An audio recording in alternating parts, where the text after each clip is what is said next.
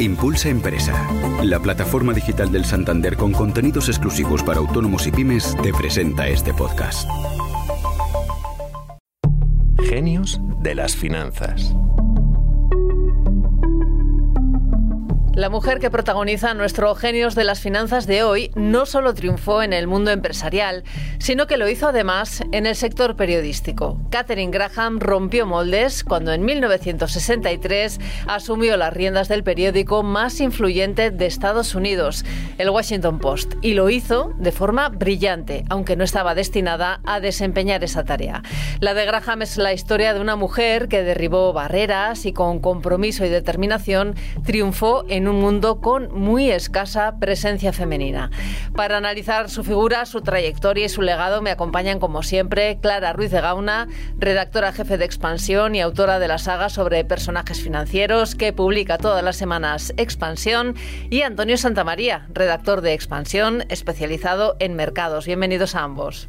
Hola Amaya, ¿qué tal? ¿Qué tal Amaya? Clara, Catherine Graham tuvo que asumir la dirección de The Washington Post de forma inesperada y sin pretenderlo. Sí, así es. Mira, esta gran dama del periodismo, Amaya, no estaba destinada a hacerse cargo del imperio familiar cuya joya de la corona era el Post. Sin embargo, su marido, Philip Graham, que era un directivo brillante, pero aquejado de trastorno bipolar, se suicidó en 1963 y eso le llevó a dirigir ella este negocio que, como sabemos, cambió la historia de Estados Unidos gracias a su instinto y convicción. Clara, pero aunque el periódico lo dirigía su marido, eh, antes de su fallecimiento la empresa era de la familia Graham, ¿no? Sí, así es, era de su familia. Su padre, que era un millonario y miembro de la Fed, había comprado el periódico que estaba en bancarrota en 1933 y bajo el mandato de la familia, el POR recuperó la reputación y sus, sus años dorados, convirtiéndose en la cabeza de un conglomerado que incluía también otros medios de comunicación y cadenas de televisión. Bueno, era un, medio de los mayores de Estados Unidos, eh, pero cuando su padre le nombraron presidente del Banco Mundial, a Catherine Graham no le sorprendió para nada que su padre cediera las riendas del negocio a su marido en lugar de a ella. No la eligieron a ella, claramente. No, no de primera decisión. Clara, eh, la propia Catherine Graham contó en su autobiografía cómo fue ese proceso que estamos comentando, cómo asumió la dirección del Post y cómo esa decisión supuso para ella una transformación eh, personal, ¿no?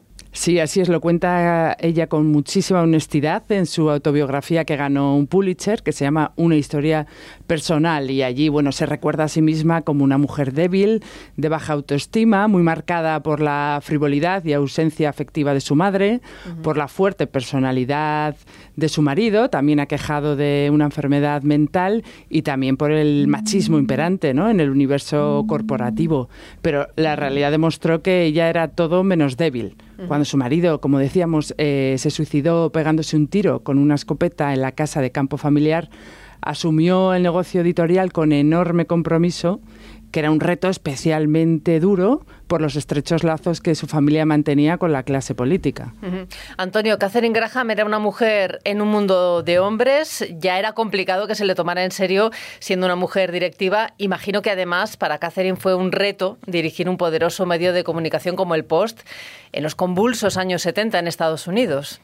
Totalmente. Desde luego no se aburrió en esos años porque a principios de la década el Washington Post llevó en sus páginas noticias que no gustaron nada al gobierno estadounidense. En primer lugar, tuvo, eh, tuvo lugar la publicación de los papeles del Pentágono, que contenían información clasificada sobre la guerra de Vietnam, en la que se demostraba que desde la Casa Blanca se había mentido a la población en lo referente a, a la participación de Estados Unidos en ese conflicto bélico. Es cierto que el New York Times fue el primero en revelarlo, pero el Post durante muchos días dio exclusivas muy importantes. Y poco después estalló un caso que seguro que a todos nos suena por la cantidad de películas y referencias en la cultura popular que ha inspirado. Pues imagino que estás hablando del caso Watergate, Antonio. Efectivamente, hay que, hay que ver qué manera de estrenar el cargo en tus primeros años. Porque evidentemente el Watergate eh, puso al post en el punto de mira de la Casa Blanca. Como se ha contado en muchas ocasiones, esta es la historia de un escándalo político sin precedentes que incluye allanamiento, escuchas ilegales, abuso de poder y obstrucción a la justicia y que acabó con la dimisión de Richard Nixon, cuyo jefe de campaña llegó a decir ojo a esto, a Katy Graham se le va a quedar la teta atrapada en un escurridor grande y gordo si eso se publica. Madre mía. Pero se equivocó. La legendaria Katherine Graham se mantuvo en el puesto hasta 1991, consagrada entonces como la mujer más poderosa de Estados Unidos. Bueno, y con todo esto en contra, Katherine Graham logró hacerse respetar en el mundo empresarial y además atrajo a grandes inversores. Sí, sí, sin ir más lejos, al mismísimo Warren Buffett, a quien no le importó nada que Katherine Graham fuera mujer cuando decidió comenzar a invertir en 1973 en el Washington Post.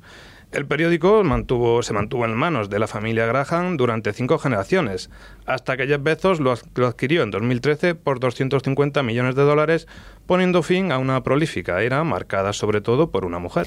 Clara, eh, ya lo hemos comentado, el Watergate marcó eh, un antes y un después para el Post y para la propia Graham. Sí, así es. Eh, la dimisión de Nixon finalmente encumbrió el, prestigio y la influencia del post, pero el proceso para llegar a esto eh, fue durísimo, ¿no? Porque la, incesante investigación comenzó con el allanamiento del Partido Demócrata en el complejo Watergate en 1972 y no terminó hasta la dimisión de Nixon de la Casa Blanca, hasta la salida de Nixon eh, dos años más tarde como sabemos ya, fue fruto de la tenacidad de dos estupendos periodistas, Bud Woodward y Carl Bernstein, que contaron con el apoyo del director del periódico, Ben Bradley, y sobre todo con la protección de la editora y consejera delegada Catherine Graham, sin la bueno, cual... Eso fue fundamental, claro. Sí, totalmente, porque sin ella todo esto no, no hubiera sucedido. Ella, eh, después de, durante estos dos dificilísimos años, soportó enormes presiones y a ella misma le asaltaban dudas sobre las informaciones. Ella lo, lo reconoce en su libro. Clara, vemos que eh, Katie Graham tuvo una carrera realmente brillante, de mucho éxito, pero creo que también tuvo problemas y bastante sonados al frente del post. Sí, uno de los momentos más duros lo protagonizó Janet Cook, una periodista que ganó un Pulitzer por un artículo titulado El mundo de Jimmy, que reflejaba con muchísimos detalles la historia de un niño de 8 años adicto a la heroína pero el reportaje resultó ser inventado, lo que supuso un gran golpe reputacional. También sufrió otros momentos críticos, como la huelga sindical de prensa que se prolongó durante 140 días en 1975 y bueno, eh, problemas propios de gestionar un imperio como el de los Graham. De todas maneras, eh, la gestión de esta primera gran CEO de la historia, como se la reconoce, selló los mejores años del Washington Post. Y creo que atrajo también a grandes inversores, ¿no? Sí, así es. Como decía antes Antonio, grandes inversores como Warren Buffett eh, fueron accionistas relevantes de la compañía y también amigo personal de, de Katy. Bueno, pues hasta aquí el Genios de las Finanzas dedicado a Katie Graham. El mundo de las finanzas y la empresa está lleno de historias de hombres y de mujeres que han dejado huella y que han ayudado a construir el mundo tal y como lo conocemos. Pero sin duda, las mujeres lo han tenido infinitamente más difícil. Nosotros en Genios de las Finanzas vamos a seguir contándoles sus historias. Muchas gracias por escuchar este podcast que edita Tamara Vázquez y dirige Amparo Polo. Y gracias también, como siempre, a Clara Ruiz de Gauna y a Antonio Santamaría. Les esperamos en el próximo capítulo.